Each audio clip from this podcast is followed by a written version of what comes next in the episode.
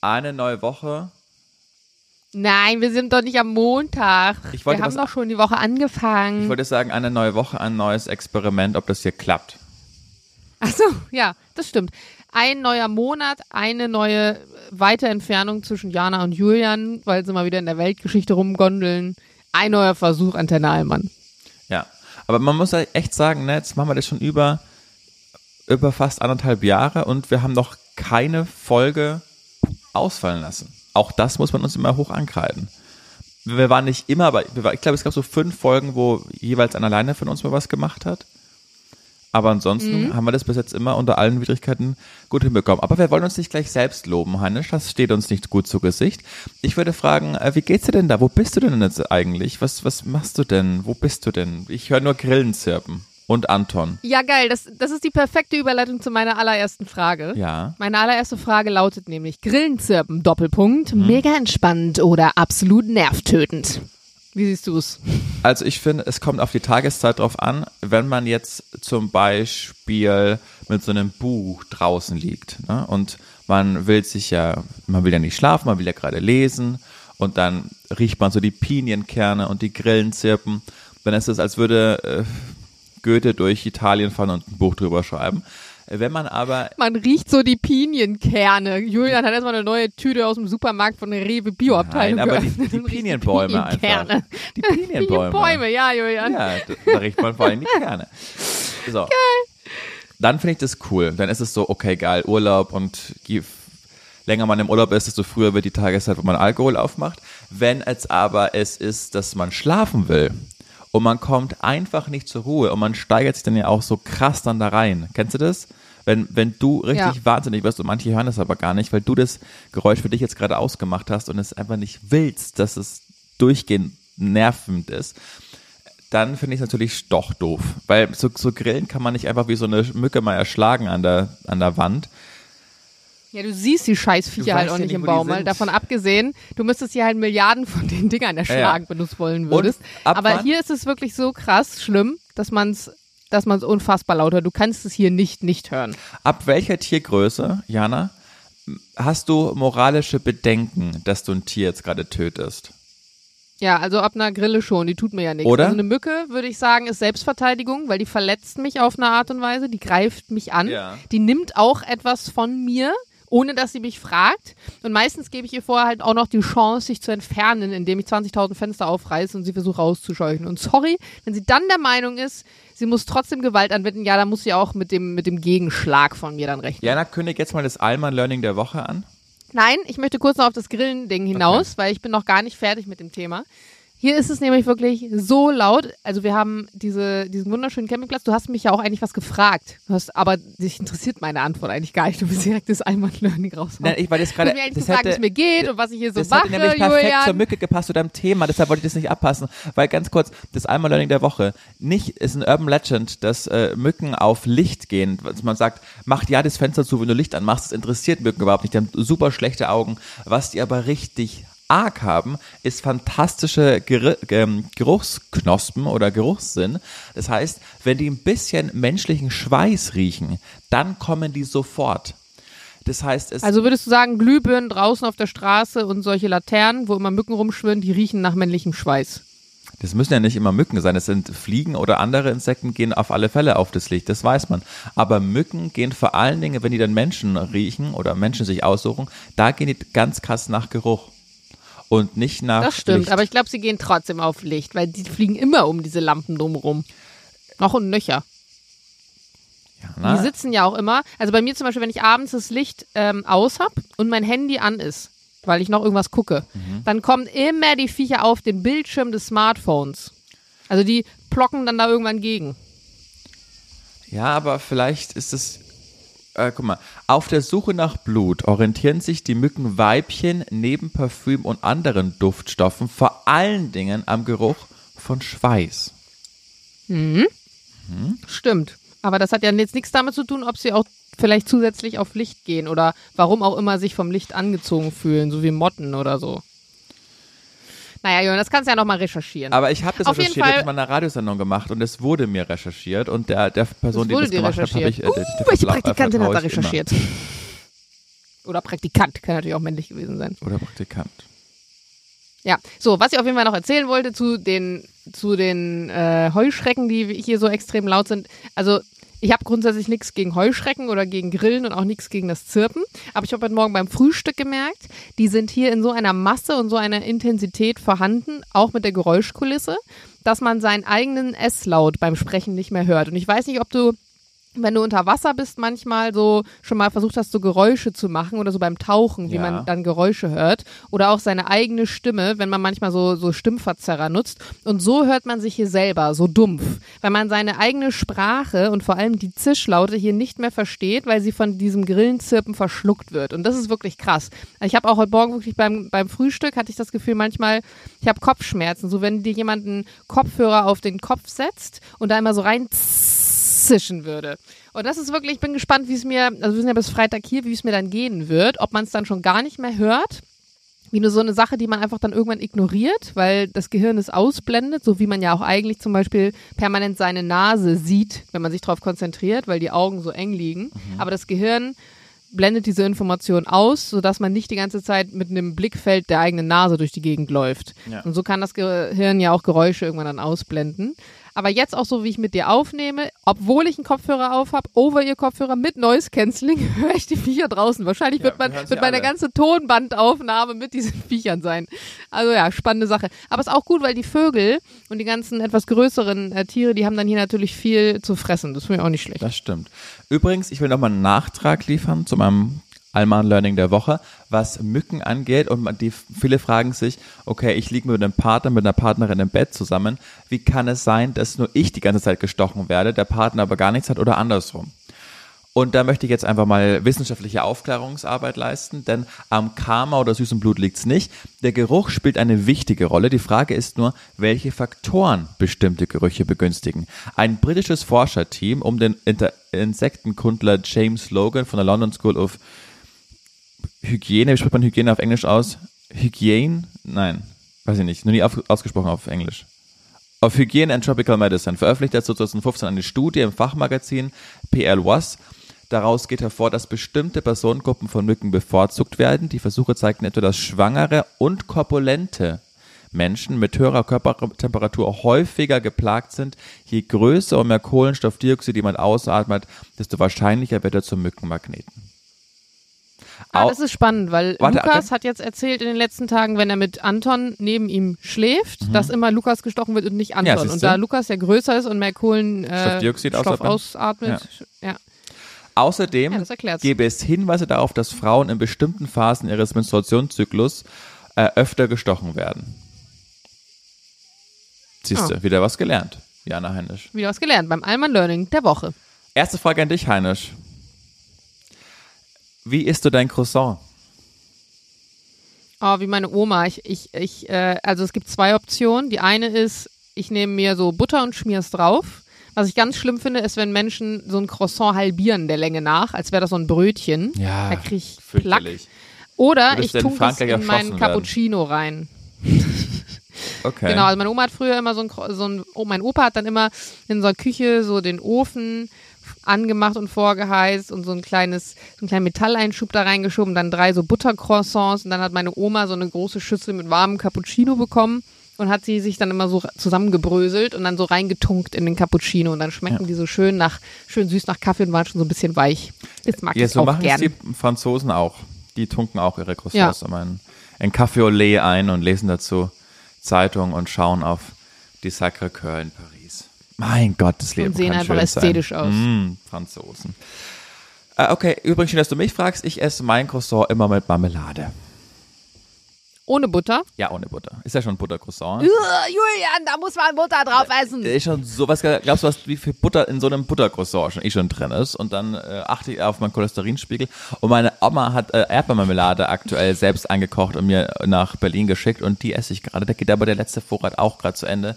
Oma, wenn du das hörst, kannst du wieder gerne mal äh, eine neue Adresse dann hoffentlich bald die neuen Gläser schicken. Ansonsten, Heinisch, nächste Frage. Wie experimentierfreudig bist du kulinarisch im Urlaub? Ihr seid ja gerade in Kroatien und setzt es dir dann manchmal auf die Agenda, dass du sagst, okay, ich bin jetzt in einem neuen Land, neue Kultur, ich will da auch richtig eintauchen und ähm, gehe wirklich in so authentische Restaurants oder bestellst du dir die Pizza Hawaii beim Italiener, der gar kein Italiener ist? Also tendenziell bin ich eher pro neue kulinarische Erfahrung.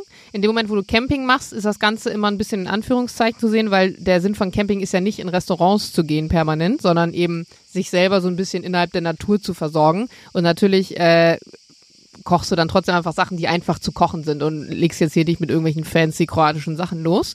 Aber wenn wir unterwegs sind oder so, ansonsten, auch mal unabhängig vom Campingurlaub, bin ich schon immer dafür, gern Neues auszuprobieren. Weil ich aber auch also ich wurde generell so erzogen, immer alles zu probieren und habe auch schon als Kind eigentlich immer, weil meine Oma immer gekocht hat und meine Mama auch, viel schnell Erwachsenensachen gegessen. Also ich habe zum Beispiel fast gar keinen Brei gekriegt und mochte das auch nicht so. Wenn, dann hat meine Mutter einfach das, was sie gekocht hat, ungewürzt einfach püriert und das habe ich dann gekriegt. Und es gibt auch viele Bilder mit mir, wo ich schon so mit einem Jahr in so einem Hochstuhl am Tisch sitze mit so einem dicken Eisbein in der Hand und so auf den Tisch gier und unbedingt mehr will. Und polnische Verwandtschaft bei uns, also die essen ja auch ziemlich fancy Zeug. Es gibt zum Beispiel so ein polnisches Gericht. Ich glaube, das habe ich schon mal erzählt im Podcast. Das wird Kindern oft verkauft als Schokoladensuppe mit Obst. Das ist so eine ganz dunkle Suppe und meistens wird das mit Birnen oder mit ähm, Pflaumen gegessen und Kinder lieben die, weil die wirklich sehr, sehr süß schmeckt. Der ist so ein bisschen wie so Pudding, so ein bisschen dickflüssiger und da drin ist dann dieses ganze Obst. Und erst wenn Kinder erwachsen sind oder erwachsen werden, verstehen sie, dass diese Suppe, Suppe so dunkel ist, nicht weil Schokolade drin ist, sondern weil sie aus Ochsenblut gemacht wird. Ja. Halt typisch polnisch. Sie schmeckt aber eben so süß, weil sie trotzdem stark gesüßt ist. Und sie schmeckt jetzt nicht wie Blut, so vom Mensch, wenn man sich mal in den Daumen geschnitten hat, das ablutscht so metallisch, sondern es schmeckt wirklich süß. Also da sind auch noch andere Zutaten drin. Natürlich ist es jetzt nicht, dass du da reines Blut trinkst, aber unter anderem ist eben auch Blut drin, daher die dunkle Farbe. Und solche Sachen oder auch generell andere Dinge, die du da so isst. Früher meine Oma zum Beispiel, da gab's noch, also da, da war Veganismus noch ganz weit weg. Da war es ganz normal, auch mal so filetierte Kuhzunge zu essen. Zunge ist bei Kühen ja extrem lang und groß. Und wenn du dann diese Noppen sozusagen abziehst, ist jetzt alles ein bisschen pervers, aber meine Oma, muss man auch sagen, kommt auch aus einer Zeit, als noch alles von Tier verwendet wurde, dann ähm, kannst, das ist ein ganz feines Stück Fleisch eigentlich und das wird dann so in Scheiben geschnitten, wie Wurst am Ende des Tages auch. Und ich als Kind habe das auch nicht hinterfragt, ich habe das ganz normal gegessen oder auch Innereien oder so. Äh, ja, war halt der Standard. Und deswegen habe ich generell jetzt nicht so eine hohe Ekelgrenze. Das Einzige, was, wo ich wirklich ein bisschen Abstand von habe, viele, wenn die jetzt im asiatischen Raum unterwegs sind, die essen ja dann auch mal Insekten und pieksen die so auf und finden das irgendwie ganz fancy und ganz cool. Das ist tatsächlich eine Sache, da bin ich jetzt nicht so ein Fan von. Aber ansonsten kannst du mich eigentlich mit kaum irgendwas jagen. Schimmelkäse ist auch so ein Ding, was ich auch nicht ganz so geil finde. Mhm. Aber die meisten Sachen esse ich ansonsten und bin auch immer recht aufgeschlossen. Und das ist ja eigentlich auch das Spannende. Also ich finde gerade das Essen ist was, was ein Land absolut für einen greifbar macht. Und es gibt ja so viel mehr als Pista, Pista und Pasta, genau. Pizza und Pasta. Das ist, das ist ein toller Punkt. Ich glaube, ich habe mich erst auch in die Franzosen verliebt, als ich die Küche so richtig erfahren habe. Und seitdem würde ich vermutlich immer lieber nach Frankreich fahren als nach Italien, weil ich einfach die äh, französische Küche so viel lieber mag. Ach krass. ja, obwohl das, ich mag die italienische auch total gerne, aber ich äh, bei Choice würde ich mich dann immer für Frankreich entscheiden. Isst du dann auch sowas wie Schnecken oder Froschschenkel und so? Nee, das, also Schnecken habe ich noch nie, äh, Schnecken habe ich noch nie gegessen. Und Froschschenkel auch nicht, weil ich irgendwie weiß, wie das dann, dass die so am lebendigen Leib dann da auch rausge, so eingedreht und dann weggerissen werden. Das finde ich irgendwie auch pervers. Aber ich, ja. ja. aber ich generell mag ich die, ich finde einfach die Soßen, die die Franzosen machen, sind so raffiniert, geil und die, die kochen einfach nochmal einen Tick raffinierter als die Italiener, finde ich, wo es schon eher sehr auf Masse geht, ne? Ähm, ich finde, italienisches Essen ist ein sehr ehrliches Essen und ich mhm. finde, französisches Essen ist ein ja, französisches Essen ist ein Essen, wo du, wo du überrascht wirst. Also bei dem italienischen Essen weißt du immer, was du bekommst auf eine Art ja. und es ist zuverlässig. Und französisch ist, wie du schon sagst, raffiniert und es versucht dich, es versucht dich zu umgarnen, so ein bisschen auf eine Art und Weise. Es versucht dir sozusagen so, hey, guck mal, wie spannend es irgendwie sein ja. kann. Ja. Es Und ich so finde zum Beispiel dann wieder so slawisches Essen, so polnisches und so, das ist halt ja so rustikal. Macht satt Mag ich aber einfach, auch ja. sehr gerne. Ja, aber schmeckt auch unfassbar gut. Die, die essen ja generell sehr fettig und Ja. kochen auch sehr fettig. Und auch so, so zum Beispiel so polnische Pierogi oder so, das sind solche Teigtaschen mit so einer Füllung, gibt's dann mit, mit Fleisch und mit Gemüse und so ein Gedöns. Auch unfassbar geil. so aber meistens osteuropäische eher aus simplen. das, ne? Ja. Ja, genau. Ja. Meist einfach so aus, aus simplen Dingen. Ja. Ja. ja, hier in der Bleibtreustraße, habe ich letztens gesehen, hat ein Ukrainer aufgemacht und der war richtig äh, gut besucht. Und da will ich auch mal hingehen, weil ich gar nicht weiß, wie die ukrainische Küche ist. Vermutlich sehr der russischen ähnlich, also auch, oder nicht osteuropäischen. Aber man kennt so wenig. Ich habe auch noch nie richtig afrikanisch gegessen. Du?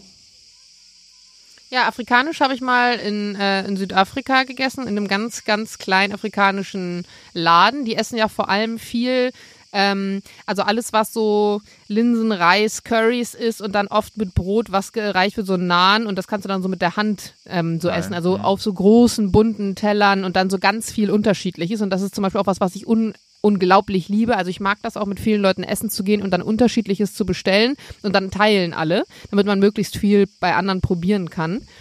Und das hat mir sehr gut gefallen. Und ukrainisches Essen, hast du recht, ist häufig dem russischen ähnlich. Es gibt zum Beispiel so ein Gericht, das ist vom Ding her so ein bisschen wie Pfannkuchen, also es sind so eingerollte, eher süße Teigfladen, aber drin ist so eine Hackfleisch-Zwiebelmischung. Und meine Mutter hatte irgendwann mal, weil meine Mutter hat früher mal eine Schule geleitet für ähm, Russlanddeutsche, also die, die praktisch damals ausreisen und dann wieder eingereist sind. Und ähm, hat dann unter anderem auch mit denen gekocht und war dann auch privat mit denen teilweise zusammen. Und dann haben die sie mal zum Essen eingeladen und uns auch und ich als Kind. Und da wirklich ganz mega leckeres Essen eigentlich, aber ich weiß gar nicht, wie diese ganzen Sachen heißen. Und ich glaube, von diesem Ukrainer in der Bleibtreustraße hast du schon mal vor, vorletzte Folge oder so erzählt, weil ich glaube, daraufhin habe ich dann nämlich schon gesagt, hey, lass uns doch mal da zusammen hingehen. Kann das sein? Irgendwie kommt mir das bekannt vor. Nee, ich habe den erst Freitag entdeckt. Vielleicht privat. Okay, dann war, oder dann war das der Pole, der bei uns in der Nähe aufgemacht hat. Das kann auch sein. Weiß ich nicht. Weiß Naja. ich nicht mehr. Aber ja, müssen wir eigentlich auf jeden Fall mal machen. Erst Ähm, recht, wo ihr jetzt ja dann bald final fest umgezogen seid. Gott, was für ein Kaugummi-Gebaren. Äh, Es gibt, ja, ich muss dir das mal alles erzählen, äh, ich kann das jetzt nicht alles öffentlich machen, aber du glaubst manchmal nicht, wie Beamten in Berlin arbeiten. Also es geht gerade um eine Rechnung, die nicht wir gezahlt haben, sondern äh, der Eigentümer, der vorherige Eigentümer an das an die andere Hausverwaltung und es wird die Rechnung nicht gefunden und solange die Rechnung nicht in der Buchhaltung gefunden wird, kann das nicht freigegeben werden. Dann denkst du so, das gibt es doch nicht, lasst mich doch jetzt einfach in diese Wohnung. Das ist wie so ein Esel, weißt du, wo die Karotte so vor, vor dir ins Gesicht gehalten wird und da aber nicht hin kann.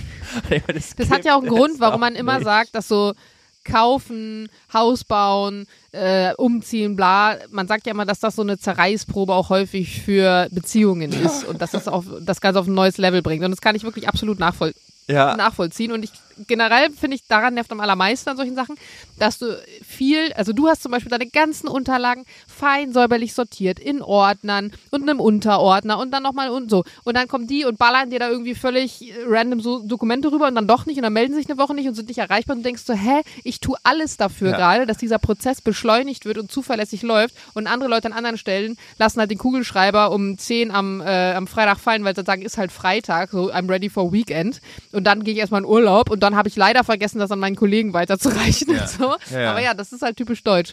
Das habe ich übrigens zu Jules gesagt, als wir hierher gefahren sind. Man muss auch sagen, in Kroatien, diese Straßen sind einfach wunderschön hier. Wenn du hier diese Küstenstraßen langfährst, also ich bin das erste Mal mit einem Auto jetzt in Kroatien. Ich war schon mal mit meinen Eltern hier, aber das ist 100 Millionen Jahre her und ich erinnere mich auch nicht mehr so richtig.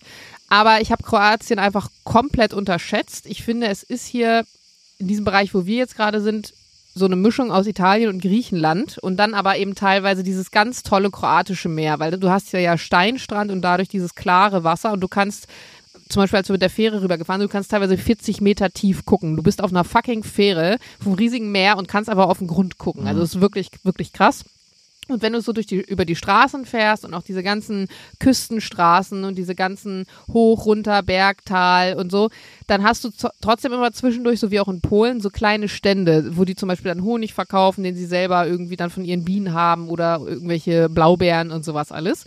Und ich finde das immer sehr charmant. Und ich finde generell, dass diese Länder, die häufig dann zum Beispiel wirtschaftlich gar nicht wie Deutschland dastehen, die haben es viel besser drauf, dir ein schönes und positives Lebensgefühl zu vermitteln, weil sie eben nicht so bürokratisch sind. Und ich finde wirklich, dass das etwas ist, was in Deutschland so unfassbar fehlt. Du kannst dich nicht einfach mit so einem kleinen Straßenstand irgendwo hinstellen und Honig verkaufen, mal geschweige, dass du auch nicht irgendwelche Beeren im Wald sammeln kannst oder so.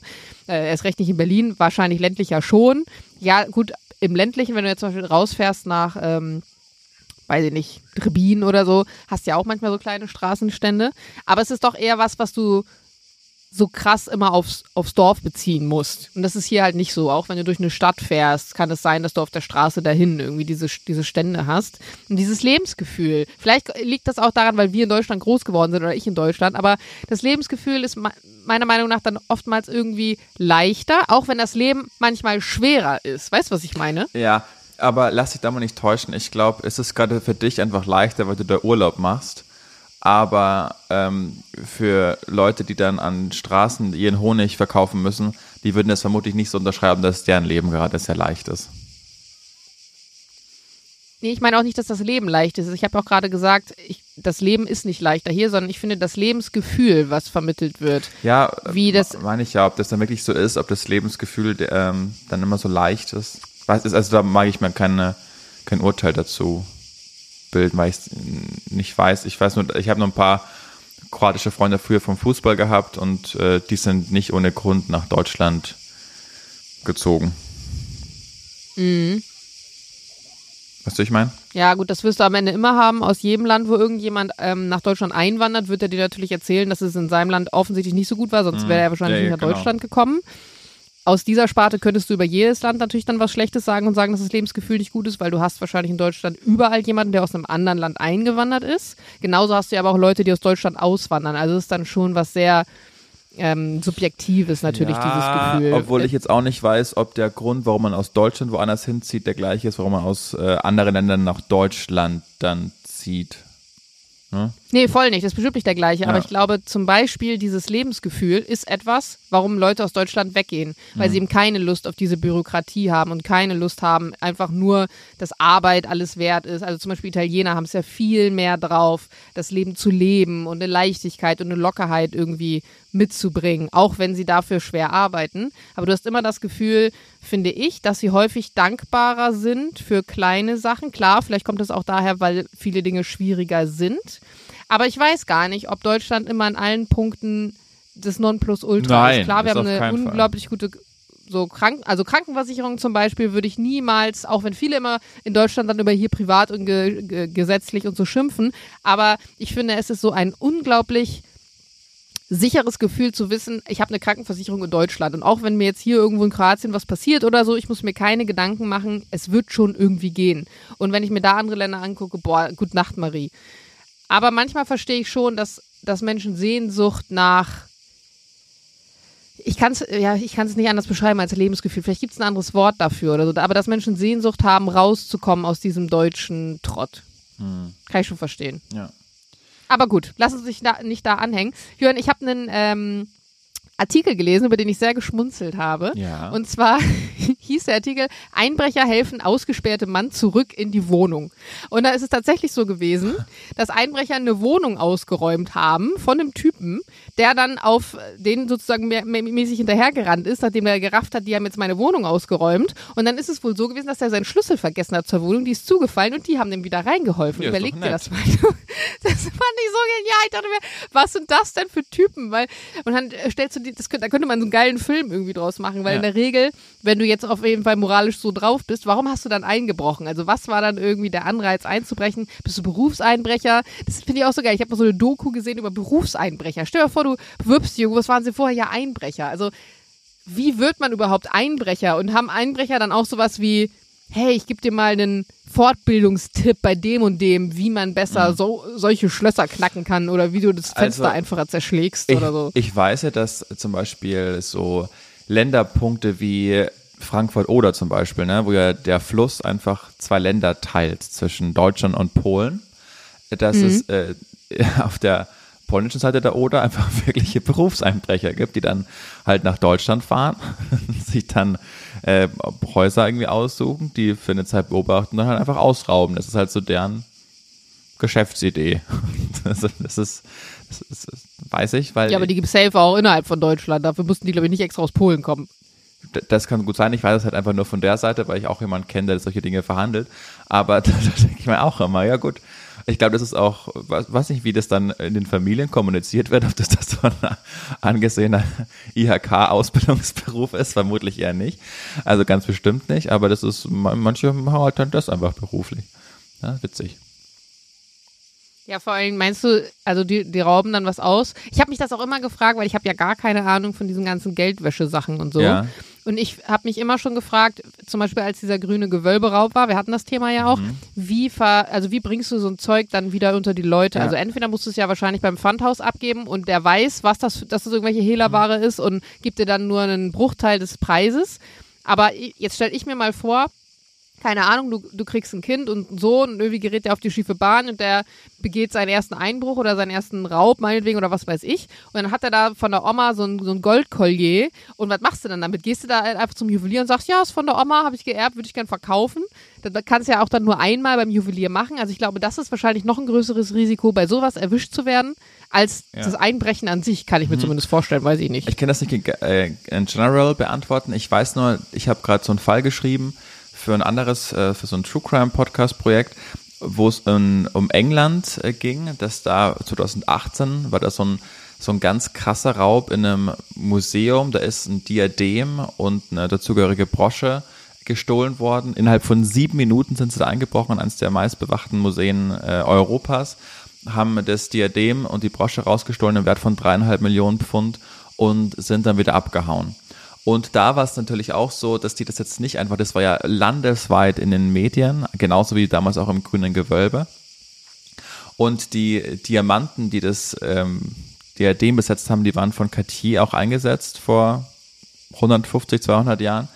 Und da sind die, sie haben das Diadem nie wieder gefunden, die Ermittler, aber sie haben die Bande zur Strecke gebracht und da vermutet man einfach, dass die- diese Diamanten von diesem Diadem rausgebrochen wurden und dann einfach in dem Fall Und jetzt deine kleine Stücke so. Genau, und als in dem Fall jetzt einfach in die Türkei gebracht wurden und in, die, in der Türkei wurden die Diamante dann halt einfach äh, untersucht, musste, okay, wie krass sind diese Diamanten, sind alles ähm, feingeschliffen von Cartier und dann verkaufst du nicht das Diadem, sondern einfach dann nur die Steine und, und die Diamanten. Meinst du, das Diadem liegt jetzt irgendwo in irgendeiner ollen Kiste noch so rum? Das weiß ich nicht, aber das, also jetzt mal um speziell auf den Fall zu kommen, das war, das war wirklich krass. Es war vor, äh, ja, in den letzten drei Jahren waren immer wieder so ganz krasse Einbruchsserien bei Fußballstars, dass die dann in die Häuser eingebrochen sind, teilweise, wenn sie wussten, dass die Fußballer ein Auswärtsspiel hatten und dann sind da die Frauen und die Kinder überfallen worden und äh, mit, sind mit brutaler Härte einfach vorgegangen, haben die Frauen geknebelt vor den Augen der Kinder. Wenn die Fußballer da waren, haben sie die geschlagen, Prügel angedroht, Tod angedroht, wenn sie nicht sofort sagen, wo die, wo die Safe sind und was die Kombinationen sind. Also richtig, richtig brutale Vorgehensweisen. Und vor vier Jahren war eben dieser Raub mit diesem, mit diesem Diadem. Und das hat solche Auf, für so einen Aufruhr gesorgt, dass zwei Inspectors aus dem Ruhestand zurückgekehrt sind, weil es so die Besten waren, die sind von den Staatsanwälten nochmal rekrutiert worden. Genau, meint, ihr müsst diesen Fall nochmal aufklären. Und dann waren echt so die, die Besten der Besten nochmal da am Werk. Wie so True Crime Serien, wo dann der Hauptcharakter, der ein Inspektor ist, der eigentlich depressiv ist und deswegen schon losgelassen hat von dem ganzen Thema, Ja. aber der eine ungelöste Fall, der, der kann es dann doch nicht sein Genau. lassen und dann kommt er zurück und lernt über sich selbst und so ist er geil. Genau, und dann haben sie eben nur diesen Fall gehabt, dass da in diesem Museum eingebrochen wurde. Sie hatten das alles auf Videokamera und haben dann anhand des Bewegungsprofils gesehen, ah, okay, den kennen wir doch eigentlich. Äh, dann war das jemand, von dem sie glaubten, dass, es, dass der auf den Videobändern zu sehen ist, der vor einem Jahr schon mal verhaftet wurde, damals wegen äh, ein Schusswaffendelikt. Und da, damals haben die schon bei dieser Wohnungsdurchsuchung so eine GoPro festgestellt und sichergestellt, die sie jetzt nochmal neu ausgewertet haben. Und dann haben sie wirklich gesehen, dass der ständig in diesem Museum war und mit dieser GoPro, hat ein Kind dabei, wie perfide, hat dann mit dieser GoPro immer so Punkte gefilmt, die für den Einbruch einfach wichtig waren. Also diese Vitrine und so Notausgänge und. Hä, aber das war doch grünes Gewölbe, oder nicht? Nee, das war in, der, in London. Ach krass, das kommt mir irgendwie gerade so mega bekannt vor, die Story. Ja, Jetzt hast du mir die schon mal erzählt. Nee, habe ich noch nicht erzählt. Jedenfalls wussten sie, okay, das ist, das ist einer dieser drei Leute, ne? Und haben die dann nochmal verhaftet, haben die ähm, sein Handy durchsucht und haben gesehen, okay, am Tag des Einbruchs hat er vor und nach dem Einbruch eine Nummer ganz oft gewählt. Dann sind sie auf die zweite Person gekommen und dann mussten, hatten sie die zweite Person, ich mache jetzt die Schnellfassung, und dann wollten sie aber wissen, okay, wo sind denn jetzt diese, wo ist dieses Raubgut? Das, das war weder beim einen noch beim anderen zu finden, wo ist das? Und haben dann gesehen, okay, da ist ähm, ganz viel Kontakt zu so einem Juweliergeschäft aus London ähm, und die Eigentümer sind eben Türken und sind dann zu, diesen, äh, zu diesem Juweliergeschäft gefahren und haben dann eben diese Theorie gesponnen, dass die Türken diese Di Diamanten rausgebrochen haben und in die Heimat gebracht haben und sind dann auch verknackt worden und haben dann beim Durchstöbern dieses äh, Geschäfts, des Juweliergeschäfts, so eine billige Plastiktüte einfach gefunden, wo Wert, äh, Schmuck drin war im Wert von einer halben Million Pfund. Unter anderem war in dieser Plastiktüte auch eine äh, Medaille dabei, zweiter Platz, FA Cup Finale Wembley. Und dann wussten sie. Ha, sagt mir jetzt nichts vom Wert her, aber scheint krass zu sein. Nee, ist eigentlich überhaupt nicht krass, aber das war die Verbindung zu diesen heftigen Einbrüchen bei den Fußballstars. Weil der eine, der, ah, ach so. Genau. Alles klar. weil der eine, der da ausgeraubt wurde, der hat eben drei Monate vorher das FA Cup Finale in Wembley gespielt. Und dann wussten sie, Ach, naja, das gut, ist ja krass. das kann man sich nicht einfach so im Geschenkshop kaufen. Das bekommt man oder man bekommt es nicht. Und sondern man bekommt man das nur, wenn man eben das Finale in Wembley spielt. Und dann wussten sie, ist ja okay, jetzt heftig. haben wir auch, also das war, die beschreiben das so die Inspektoren als Gold Nugget einfach, weil dann wussten sie, okay, jetzt geht eine ganz neue Tür auf und zwar zu diesen ganzen Fällen von diesen Fußballerüberfällen. Ne? Und dann haben sie gewusst, okay, die, die dieses Diadem in diesem Museum gestohlen haben, sind auch die gleichen Leute, sogar dieselben, die dann diese Einbrüche gemacht haben und die sind äh, über 30 Ja, oder sie Jahre haben dann einfach einfach nur war, äh, verknackt worden. den- also denselben Kontakt. unvorstellbar. Ist ja irgendwie komisch, wenn am Kabelbinder zwei verschiedene DNA ist, weil man ja Kabelbinder normalerweise, das wird ja durchgeschnitten von dem einen Opfer und dann wird es wahrscheinlich eingetütet von der Polizei, wenn die den dann gefunden haben. Und wenn ich dich jetzt aber richtig verstanden habe, wie du es mir gerade nochmal erklärt hast, war das so, dass die eine DNA von dem Opfer war und die andere DNA war sozusagen dann von dem Typ, der den Überfall begangen hat. Und das haben die dann rausgefunden. Genau, die haben einfach die DNA genommen von dem Kabelbinder und haben dann festgestellt, dass es dieselbe DNA ist wie von dem Mann, der den Museumsraub begangen hat. Und so haben sie dann da auch wieder die Brücke einfach hergestellt. Okay, verstehe. Okay, also wenn wir jetzt beim Thema große Summen und viel Geld sind, habe ich noch eine Schlagzeile, die ich diese Woche gelesen habe, die mich irgendwie auch voll gefreut hat, nämlich Barbie ist jetzt zwei Wochen in den Kinos gelaufen, eine Milliarde Umsatz hat jetzt äh, der Film eingebracht. Also äh, Greta Gerwig ist die erste Solo-Regisseurin, die diese Summe eingespielt hat. Das ist crazy. Oder eine Milliarde, was das für eine Summe ist. Das ist viel Geld.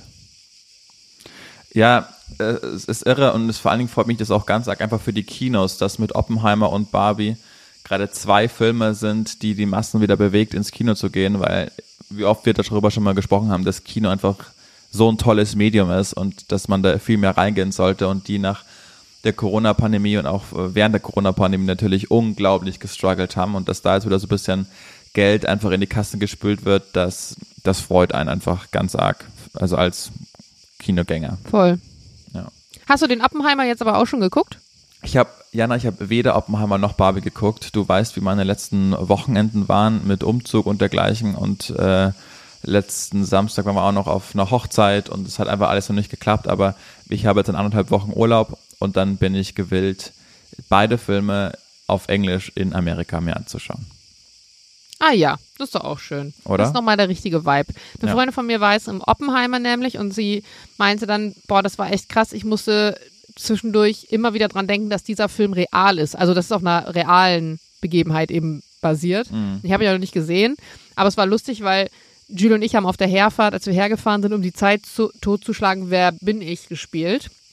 Wo du halt irgendeinen Charakter dir ausdenkst und der andere durch Fragen rausfinden muss, welcher Charakter das ist.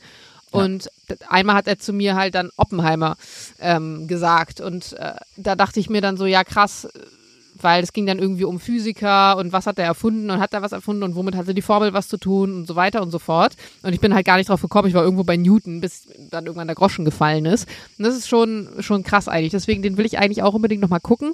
Ich bin manchmal, muss ich ganz ehrlich zugeben, bei Filmen, die jetzt bei Oppenheimer wird es sich noch lohnen, aber bei Filmen, die nicht so richtig actiongeladen sind, zu geizig ins Kino zu gehen, weil ich mir immer denke, ich kann mir den auch zu Hause, wir haben einen verhältnismäßig großen Fernseher, den Jules damals gekauft hat, auch angucken. Ich brauche nicht immer dieses Boom, Boom, Pang und riesig und dunkel. Ähm, aber ich gehe trotzdem gerne ins Kino. Aber generell auch so zum Beispiel im Sommer, ich bin nicht so jemand, der das dann so hardcore feiert. Und Nein. dann denke ich mir, da kann man warten, bis sie draußen sind. Ich finde auch, äh, Kino ist vor allen Dingen was, was man im Herbst und Winter anschauen sollte. Aber ich glaube, der Grund, warum die jetzt auch so viel Glück in Deutschland auch gehabt haben, weil das Wetter halt einfach in den letzten zwei Wochen total beschissen war. Und dann sagt man, ja gut, dann gehen wir ins Kino einfach. Ne? Also das kann ich mir schon echt gut vorstellen. Da hat echt alles, alles ziemlich gut gepasst. Und ich mag einfach das gerne, da ins Kino zu gehen und ich finde, Kino hat oder Film im Kino schon nochmal eine ganz andere Macht als zu Hause auf dem Fernseher, auf der Couch. Eine andere Ja, alleine, weil du dich halt drauf einstellst. Genau. Auch. Also, weil du da weißt, ist du nichts jetzt mit was Second Krasses Screen anschauen. und so. Genau. Also, da weißt du, dein Handy lässt du da in der Tasche und ähm, hast du ja auch mal gesagt, wie sehr du dich zwingen musst, nicht- während so eines, so eines Films nicht mehr aufs Handy zu schauen. Das gibt's im Kino nicht. Im Gegenteil. Da ist man sehr auf Voll. den Film Da fokussiert. Ne? Ja, stimmt. Okay, passend zum Thema oder auch nicht. Eine zweite Frage von mir, Julian. Ja. Wann hast du zuletzt etwas krampfhaft gesucht? Also, was hast du gesucht und wann? Wo du so richtig nervös wurdest, weil du dachtest, es kann doch nicht sein, dass das jetzt weg ist. Wo zur Hölle habe ich das gelassen? Ich gieße aktuell eure Blumen. Und da habe Dafür sind wir dir sehr dankbar. Genau, also sowohl die von euch als auch von euren Nachbarn. Und da will ich immer alles, alles, alles richtig gut machen, weil deine Nachbarn zum Beispiel, kenne ich ja überhaupt nicht. Und dann finde ich es immer, wenn man so extra alles richtig gut machen. Und äh, da habe ich heute einen Schlüssel von deiner Wohnung gebraucht, um in deren Wohnung zu kommen. Und dann war ich auf einmal so, oh Gott, oh Gott, oh Gott, oh Gott, oh Gott, wo ist jetzt der Schlüssel? Nicht, dass dann, ähm, wer auch immer dann da rein muss, nicht mehr reinkommt. Und dann hatte ich so einen kurzen Herzinfarkt, als ich dann gecheckt habe, okay, er war die ganze Zeit in der Hosentasche einfach. Oh Gott. Genau, aber ich hätte auch so eine Jacke noch an und ich habe die Jacke abgesucht und dachte, fuck, wo habe ich den? Ich wusste doch, dass ich den Schlüssel eingesteckt habe. Und dann war er aber zum Glück in der Hosentasche. Und sowas habe ich fast täglich, dass ich irgendwie mich, oder wenn ich aus der U-Bahn aussteige und mit diesen AirPods, denke, fuck, habe ich jetzt mein Handy da drin vergessen, aber dann ist es doch wieder irgendwo. Aber sowas habe ich eigentlich fast Ja. Täglich, so, so Sekundenschockmomente, wo man einfach nicht, wo Ja, man aber das sind ja eher auch so, Sek genau, diese Sekundenschockmomente, wo man weiß, man hatte es gerade noch, also Mhm. wo man ganz genau weiß, es muss hier sein und wenn ich es jetzt nicht hier finde, dann habe ich es vergessen, da wo ich eben war. Ja.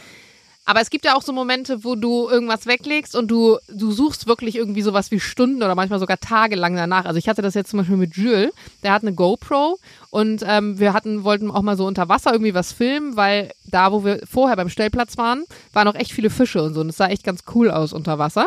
Und dann hatten wir die am ersten Tag einmal ausgetestet, um zu gucken, ob alles so funktioniert und hatten aber noch nicht die Schwimmbrille dabei. Und am dritten Tag oder was, als wir dann nochmal runtergegangen sind und das Wetter auch ein bisschen besser war, war dann auf einmal die Abdeckung von der GoPro weg und du kannst die ja nicht ohne Abdeckung einfach im Wasser dann benutzen, wegen Wasserfest und so. Ja. Und Jules die ganze Zeit so, boah, wo ist das? Und man muss aber auch zu Jules sagen, Jules verliert wirklich überdurchschnittlich viel. Also Jules verliert jeden Tag mindestens seinen Schlüssel, sein Handy, sein Portemonnaie oder eine seiner Geldkarten. Und ich glaube, der hat jetzt auch schon innerhalb der Zeit, wo wir wo er bei mir wohnt, der wohnt ja erst die, unsere halbe Beziehung bei mir, hat er, glaube ich, schon dreimal die Haustürschlüssel verloren. Und während wir uns kennen, mindestens schon sechs bis achtmal seine Bankkarte verloren oder auch mitgewaschen. Also der Junge hat wirklich, das liegt aber auch daran, dass der, also A, hat er ständig offene Taschen.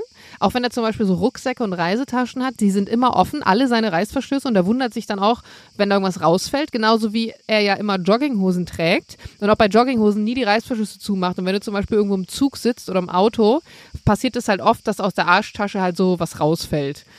Und manchmal regt mich das auf, weil ich mir denke, Junge, wenn du einfach verantwortlicher mit diesen Sachen umgehen würdest, dann wären die auch nicht ständig weg. Andererseits habe ich halt auch so irgendwelche Macken.